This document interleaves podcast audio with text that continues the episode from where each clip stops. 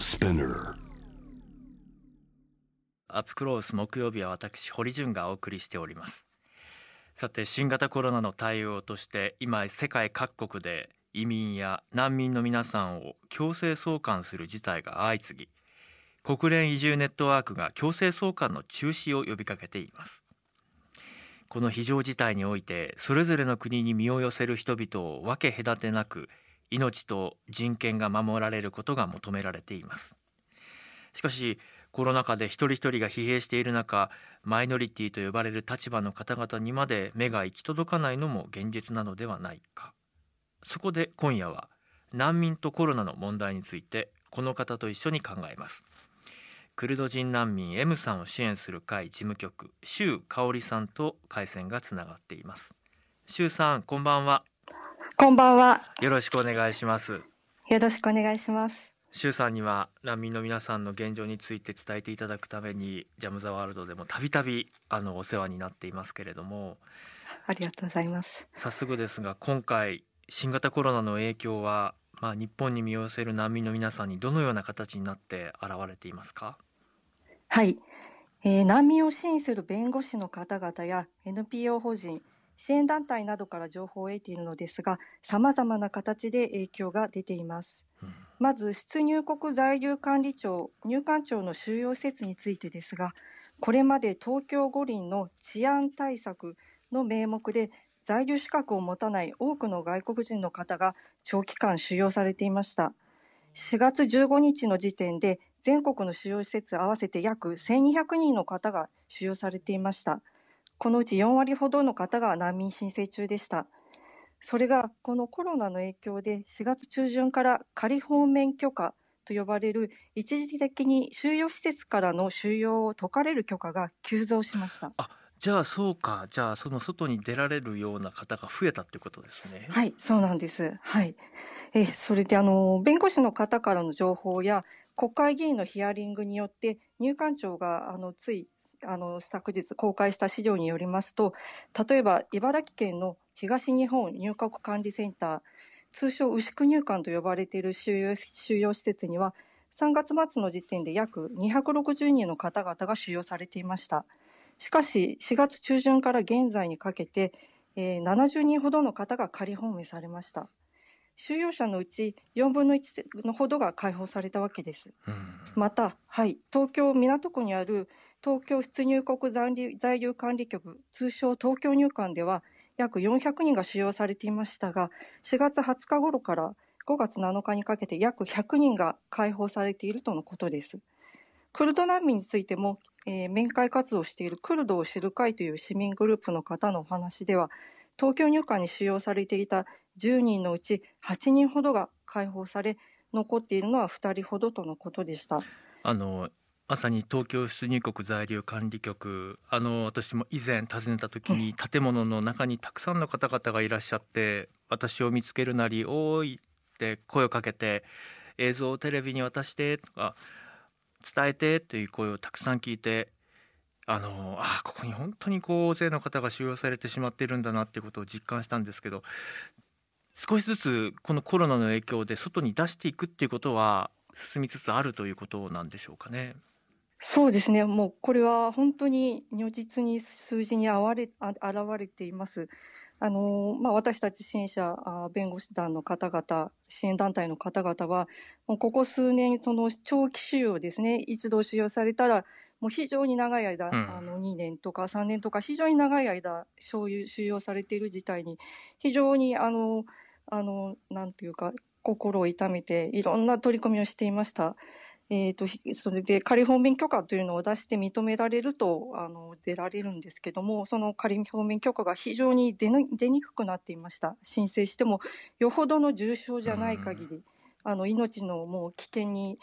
すれすれというところまでいかない限りは仮放免が許可されなかったんですね。で解放されない絶望感から自殺された方自殺未遂をされた方さらにはあの大村長崎県の大村入管というところでは餓死者さえ出てしまったんです、そのことを考えますとこのコロナの影響によって非常に短期間で多くの方が解放されたと感じていますハンガーストライキをしてこの長期交流などに対して抗議をされていた方々が体調悪化されたりとか命を落としたりとそういうことを強いてきたわけですよね。本当にあのおかしな状況であって本当であればきちんと適切に速やかにあの生活を守って差し上げられたらいいのにと。で今お話伺っててもまあその外に解放された方々はいいですがとは言っても依然残された方々が結構いらっしゃいますよね大勢いらっしゃいますよね。残った方解放された方その違いは何なんでしょうか？そうですね。あの、やはり仮放免が許可されて解放される方と同じ、あの、難民申請者なのに、あるいはもう非常に長く収容されているのに許可が出ないで、いまだに解放されていない人がいるんですね。それで、やはりあの仮放免が許可される基準がはっきりしないので何とも言えないんですけれども一応あの数字から見てみますと収容施設ごとに解放の基準が違うということがあるようなんです。あの例えばあの弁護士の方から伺った情報やあの入管庁の資料によりますと例えば牛久入管では4月半ばから通常の仮放免が約70人に出ました。で通常の仮放免では本人があの仮放免申請という、まあ、書類を書いて出して、許可されたら仮放免の条件がいろいろいくつかあるんですけども身元保証人を用意する。10万円から20万円ほどの保証金。これはあの人によって違ってあの100万円の人もいればもっと安い人もいるんですけども仮放免のあの保証金を用意するあの仮放免中の住む場所住居などを用意することができれば解放されるというものですね本人が申請を出したら解放されるというものです。えー、ところがですねあの東京入管ではまず4月20日頃から職権仮放免と呼ばれるもので解放された方が約60人いたと言われています。ただ、あの、ちょっと正式な統計がないので推測されるという形です。あの、中には、あの、帰国を選んだ方もわずかながらいると思うので、若干の誤差があるかと思うんですけど、約60人がその職権仮放免というもので解放されたそうです。この、でこの職権仮放免というのは具体的にどういう仮放免の仕方になるんでしょうか、はいそうですね簡単に申し上げますとあの通常の仮放免と違いまして本人の仮放免申請なしに本人がご本人があの仮放免で外に出してくださいという申請なしに入管の職権によって出されるものなんですね。えー、なんであの保証人ですとか保証金ですとか住居の用意をする必要がありません。でそれからあとは未確認情報ではあるんですけれどもあの現在も今も収容されているの方から弁護士の方が聞いた話によりますと何人かは日本から出国すると約束した上で職権職権仮放免が出されて外に出られたという人を話している方もいらっしゃるそうです。実際にその職権仮放免であの外に出られた方々は今どういう生活をされてらっしゃるんでしょうかね？そうですねやはり、まあ、知人とか友人がいらっしゃる方ではあの、まあ、とりあえずそこの知り合いの家に身を寄せさせてもらうという形になると思います。であるいはもしかしたらあの泊まる場所がなくてそのホームレスになっている方もいらっしゃるのではないかと思います。ちょっと職権仮放免はあの弁護士の方がついてないので、えー、ちょっとじどうなったかよくわからないんですねその後が。いやそれだけに心配だなと思って今聞いていました。はい、ね難民支援協会などでは、えー、その、はい食料などを用意してそうした方々のサポートなどもケアをしていますけれども、はい、今こういう状況ですからなかなかね、はい、いろんな苦労があるんじゃないかなと思っている中一方であの収容施設内での衛生管理や病気を発症した際の対応というのは十分なのかというのもあの先日ですねその先ほど言った東京の港区の、えー、出入国在留管理局に先日僕の知人のカメラマンの初沢ありさんが、えー、改めて堀潤撮影したところ、はい、俺も行ってくるからって言って撮影しに行かれてたんです。で写真撮ってきたよって見せてくれたんですけどあの依然としてやはり、はい、あの中から外に向けてメッセージを発信する、えー、収容された方々が窓にたくさん並んでいらっしゃって、はい、もういわゆる密な状況であの、マスクも着用していなかったっていう状況だったんですね。はい。だから衛生環境どうなのかなっていうのがすごく心配で、このあたり情報入ってますか？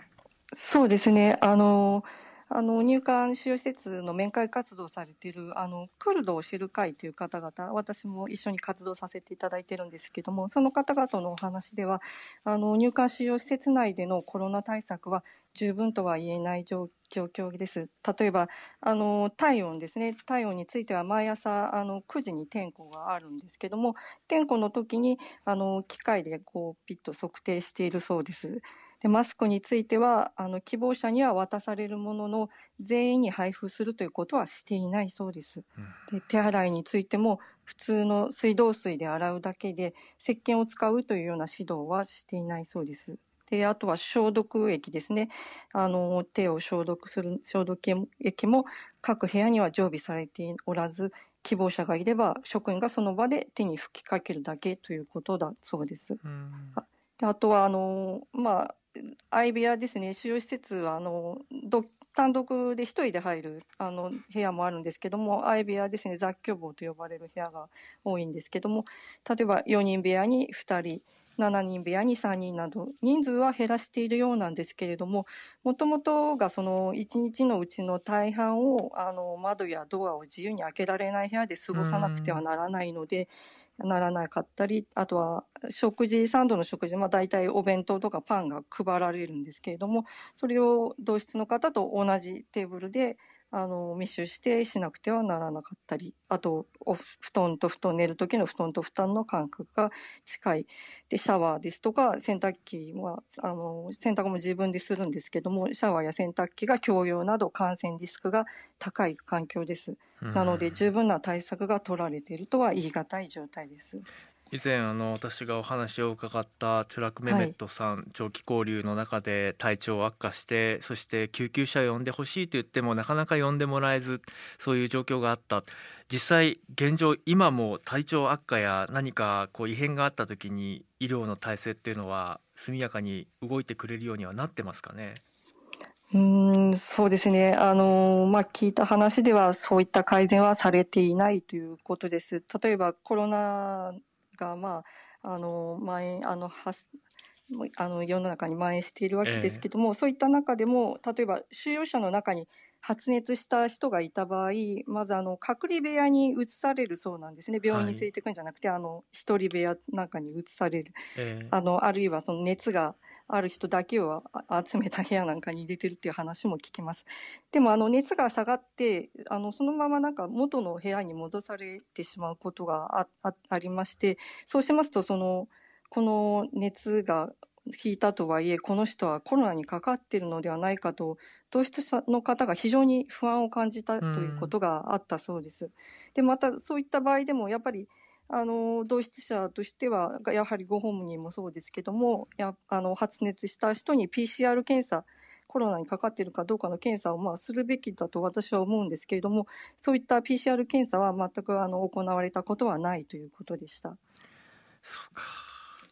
あの一方でその施設に収容されていない難民申請中の方や難民の方々は現状きちんとしたサポートを含めて、えー、得られているのか状況いかがでしょうか？そうですね。あのやはり難民申請中の人は不安定な立場が多いんですね。あのまあいろいろあの就労在留資格が難民申請中でもあったり、あのなかったり、あの仮放免だったりいろいろあるんですけども、まずまああの難民申請中の方の中には就労資格があって仕事をしている方もいらっしゃるんですけれども難民審協会という NPO 法人からの情報によりますと、まあ、例えばアルバイトをしていたんですけれども仕事のシフトが減ってしまって収入が減ってしまったということも聞いています。例えば職種としては飲食店とかアパレルとかホテル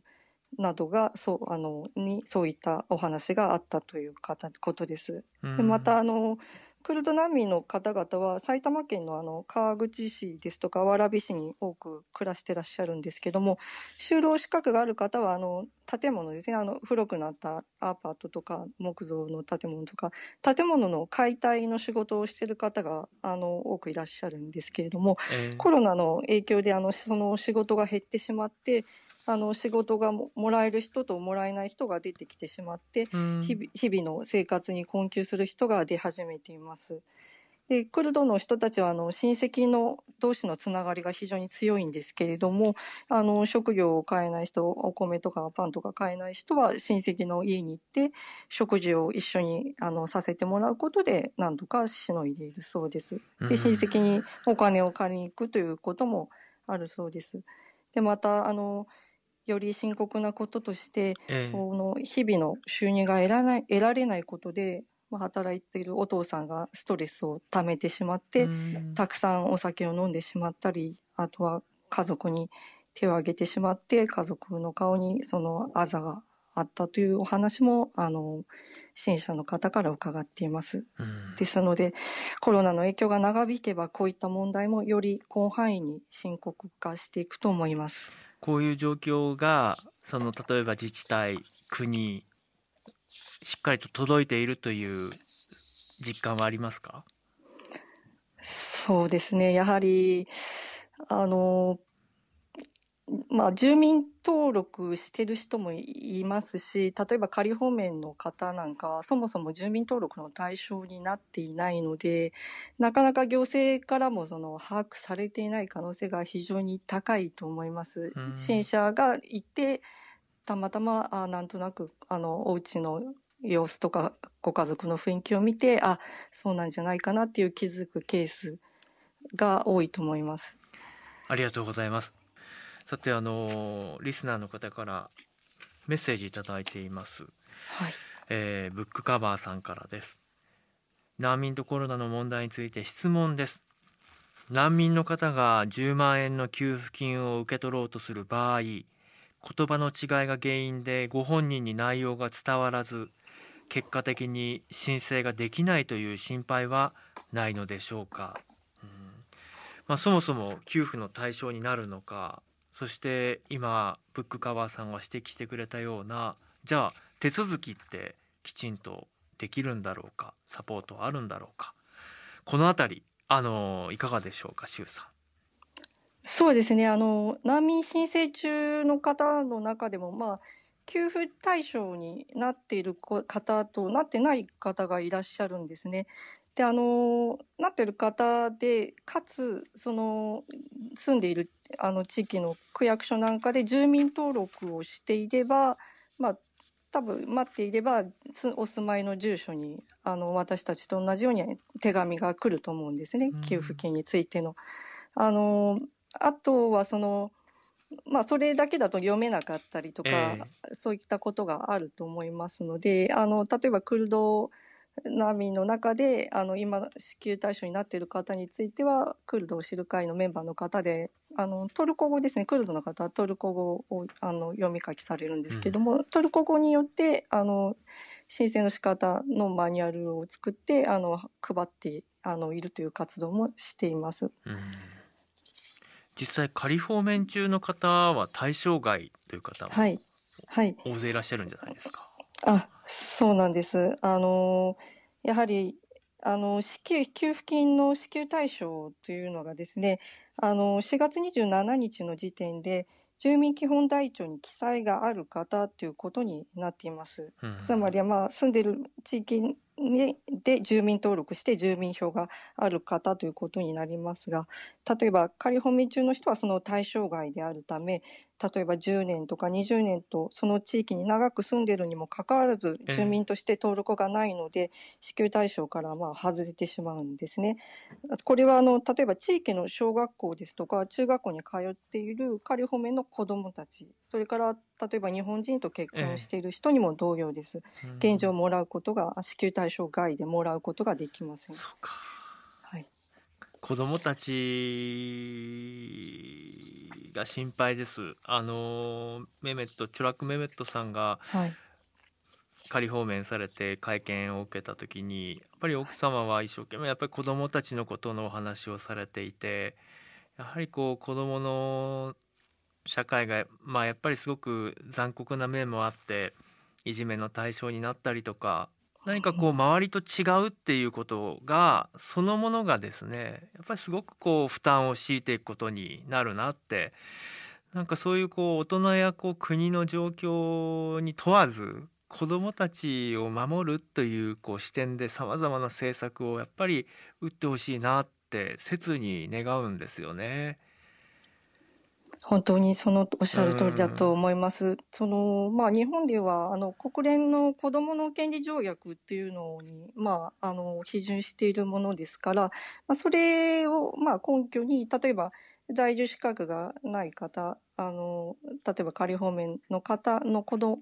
の子供でもあの修学の機会ですね勉強する機会を保障するという点であの学校に入学して勉強することはそれはあのあの認められてるというか本人が希望すれば学校への入学はあのできるんですね。ただ一方でやっぱり今堀さんがおっしゃったようにそのメイメント中学さんあの仮方面のお子さんが仮方面の場合学校で勉強はまああのさせてあげるけれども仮方面あのコロナ対策の給付金はまあ対象外だからあげないよっていうのはやっぱりちょっとおかしいですよね。なんていうか勉強はさせてあげるけど、まあ、健康は守らないよっていうのはそれはちょっとおかしいと思います。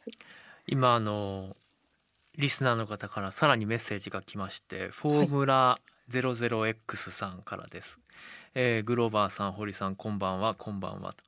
えー、難民とコロナについてですが、えー、やはり日本も強制送還するしかないのでは。難民たちがコロナを持ち込んでくる危険性もあるし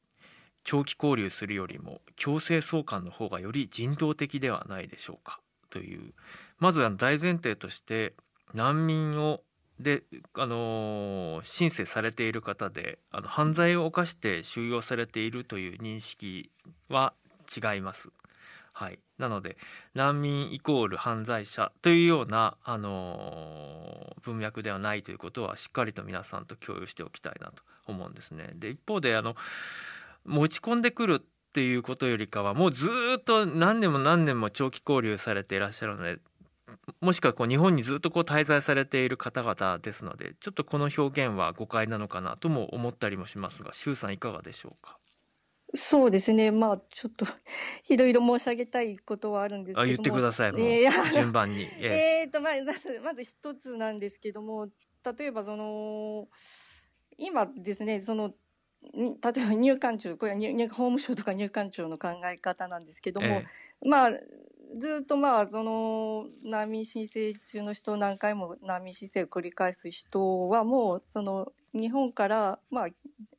出て自分の国に帰国してくださいということで、まあ、ずっと長期収容していたんですけれども実際今その飛行機がまあ飛んでないわけですよ。ね、ええでまたその、まあ、たとえ飛んでいっていたとしてもチケットが非常に高額でとても購入できる金額ではないという、まあ、まず物理的にあのちょっといい悪いは別とし 別としてあの物理的に強制送還ができません。でまたおっしゃる通りですね大堀さんおっしゃった通りですねあの犯罪者じゃありませんもうずっともう10年20年日本に住んでいる方難民として保護されるのをこう繰り返し申請しながらずっと待っている方お子さん日本で生まれたお子さんなどがありますあのいらっしゃいますのであの持ち込むというあの考え方はあのちょっと間違っていると私は思います。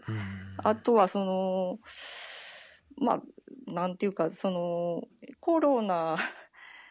にかかるというのはまあどの人もあのあのかかるわけですよね。ですねですから、え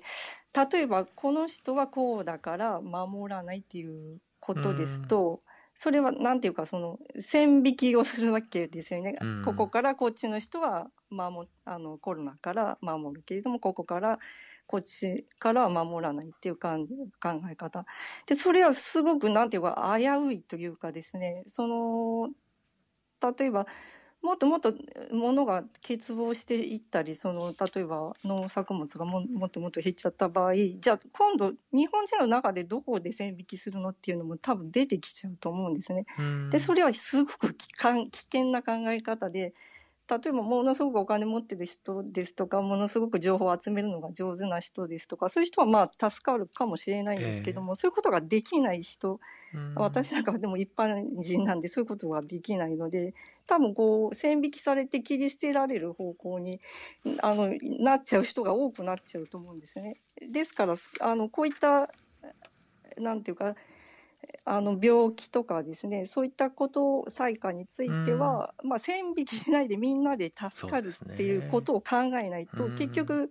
なんていうかやがて切り捨てられる人が多くなっていってしまうんではないかと思っています。あの NGO で AAR ジャパンという団体があるんですがそこにあのシリア出身の女性のスタッフのラガードさんという方がいらっしゃってその方がいつもやるあの難民について考えるワークショップが「はい皆さんと自分が難民になりました難民になる。それを想像して今からワークショップやりますと。東京にあの爆弾が降り注ぐようになりましたと。で自分の命や家族の命を守るためにここから出なきゃいけなくなりましたと。しかしあのパスポートやその他現金などはありませんと。さあ皆さんどうやってあの家族を守りますか？どうやって逃げますか？そこから考えていきましょうって始まるんですよね。はい、まさにまあ政治弾圧含む紛争や戦争さまざまな状況からやむにやまれぬ事情で出なきゃいけなくなった場合にあなたはあの入ってこないでくださいって言われる辛さ、苦しさってどんな思いかっていうのは想像してみたらいいのかなってやっぱり思いますね。自分だったらって。うん。あのコロナ禍で難民や難民申請者、はいはい、そのご家族からあのどういう相談がその他寄せられていますか？そうですね。クルドの方のコミュニティからとしては、やはり仕事が減ってしまって収入が少なくなってしまったとか、あとは自分は給付金がもらえるのか、もらえるのかどうかとか、あとはマスクが売っていなくて買えない。学校がずっと休校なので、子供がもう日本語を忘れて勉強に再開したとしても、学校が再開したとしても、勉強についていけるのかが心配などが寄せられているそうです。そうですよね。他にはありますか？他はそうですね。あのあのまあ他には例えばあまあ今申し上げたことがはいそんな感じです。でそういったアドバイスをしてまして、えー、まあやはりあの給付金の資格対象あの給付対象になっている方については、まあ、あのその方が読めるようなマニュアルを配ったりですとか、えー、あとマスクについては自分で作れるマスクの方法などを紹介しています。でお子さんが学校に行っている学校の家庭などはあのにはあの LINE とかであの支援者の方がトルコ語であの翻訳してあげていつ学校始まりますよとかいつ入学式ありますよっていうのを送ってあげてるそうです。あとは勉強のフォローとして支援者の方が LINE トークで簡単日本な日本語で話しかけて子どもたちが日本語を忘れないように手助けしているということです。そうかじゃあそうしたこうサポートをあの NPO をはじめ民間事業者や公的な機関はどうですかねサポートは。公的な機関はそうですねちょっと私はあの存じ上げないんですけれども、まあ、例えば難民ですと難民支援協会というところがあの相談窓口を開いてましてあの例えばあの医療の相談とか食べ物がないとか、はい、住むところがないとかそういった相談に、まあ、乗ってくださっています。で詳しくは検索サイトで難民支援協会などで検索してください。うん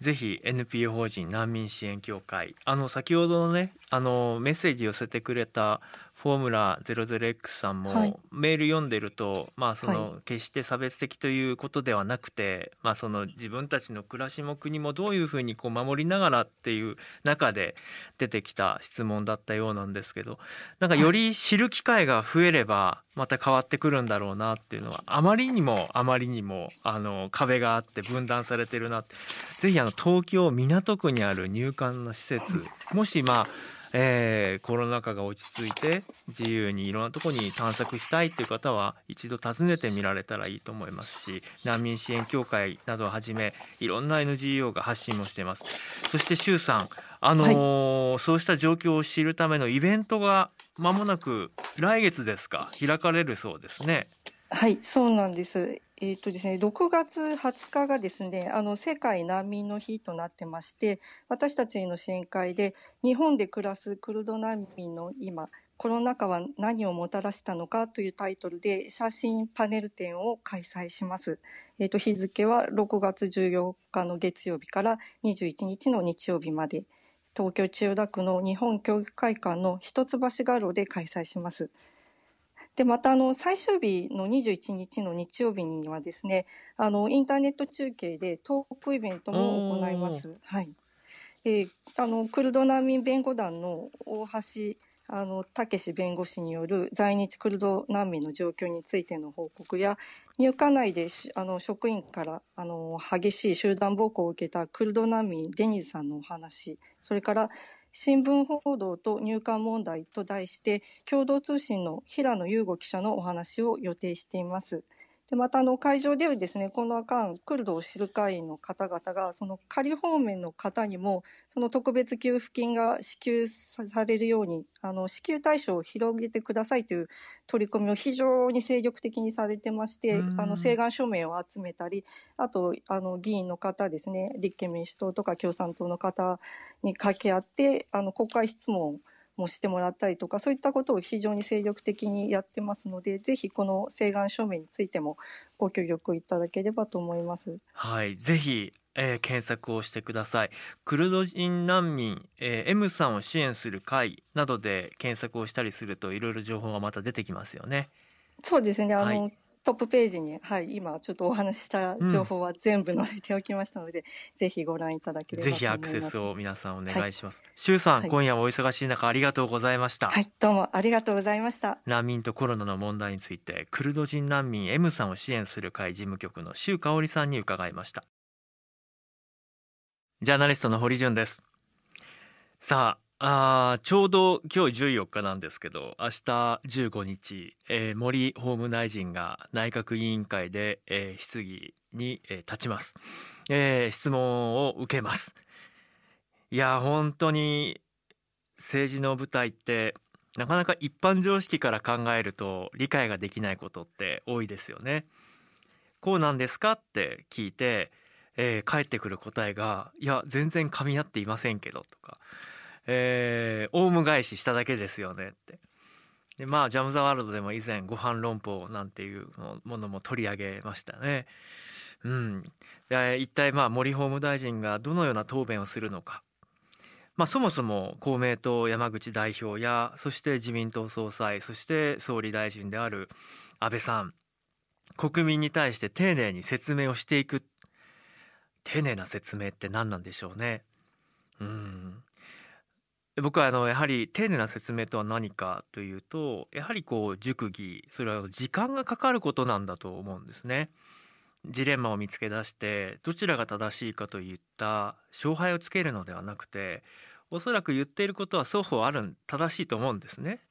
えー、そんなつもりじゃなかったのにって相手が思っていることだってあるかもしれませんいわゆる疑心暗鬼ですよね。そうしたものを時間をかけてあの一つ一つ、えー、解決していくということが求められている。例えば今回の検察庁法改正に関しても、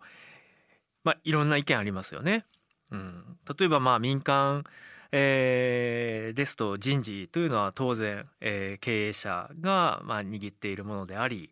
えー、その経営判断というのがあるでしょうと。ですからこう人事官僚機構っていうのを国民の代表である政治家があその時々の状況に応じて定年を延長させたりとかそういうことがあグリップを握ってもいいじゃないかという声もあります。ただそれはあのグリップ握る側によりますよね。確かにそういう意見を聞いた時に検察官も決して正義のヒーローの側面だけではありませんよね。かつて厚生労働省の村木さんをまあ冤罪に陥れたのもまあそれも検察の機関だったわけで、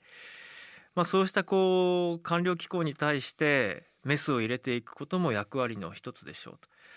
でもなかなかそういう方がトップにいるのかいないのかで状況変わってきます。まあっていうことを考えたりするとやっぱり今起きている現象発端は何か私たち有権者が政治に参加しているかどうかっていうことだと思います。きちんと日々の国会をウォッチしてるの？法律の中身見たことあるの、えー、その基礎的な知識ってそもそも持っていたっけ？自分はこうであるっていう意見は述べただろうか？選挙に行く時になんとなく雰囲気で投票してなかっただろうか？そもそも選挙に行っていただろうか？とかですね。いろんなことが自分に跳ね返ってくるなと思います。安保法制の時の議論を思い出しました。あの安保法制あの賛否分かれて、えー、国会前のデモも含めて非常に議論を呼びました。で賛否両論ある中で私はあのそれぞれの立場の人にこう聞きました。皆さん安保法制ってそもそも何個の法律から成り立っているかご存知ですか？答えられる方は結構少なかったんですよね。11の法律が2つにパッケージされてるんですよねって。そこに結構あの落とし穴があったりしてちょっと一つ一つ見ていきましょうか。なんていうところから始めて、えー、当初は A だと思っていたあアンサーが途中から、うん、A とも限らないというふうにその参加している方々が変わっていったりとかそういうのが大切だなと思ってました。今回の、あの、法案の中身って皆さん見たことありますか？同じようにねいろんな法律が一つにパッケージされてるんですよ。束ねてあるんです。警察庁法だけ抜き出してゆっくりやればいいのにと思うんですが自民党はこれに関してはパッケージでいくということを明言しています。さあ、えー、森さんの答弁に私は注目しております。ぜひ皆さんちょっと一度見てみてください。あのインターネットで衆議院が中継しておりますので誰でも見られます。ぜひ。